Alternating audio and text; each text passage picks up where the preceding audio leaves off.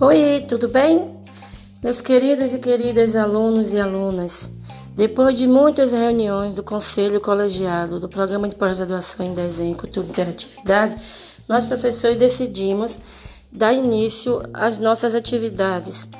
Assim, eu assumi, já assim, junto com os professores Carlos Augusto e a professora Lívia Dias, a disciplina Desenho, Registro e Memória Visual. É uma disciplina obrigatória do, da linha de pesquisa Desenho, Registro e Memória Visual. Ela tem carga horária de 60 horas e será distribuída em três módulos. O primeiro módulo trata da interdisciplinaridade do desenho e das artes visuais. O segundo módulo trata da percepção, imagem análise da imagem.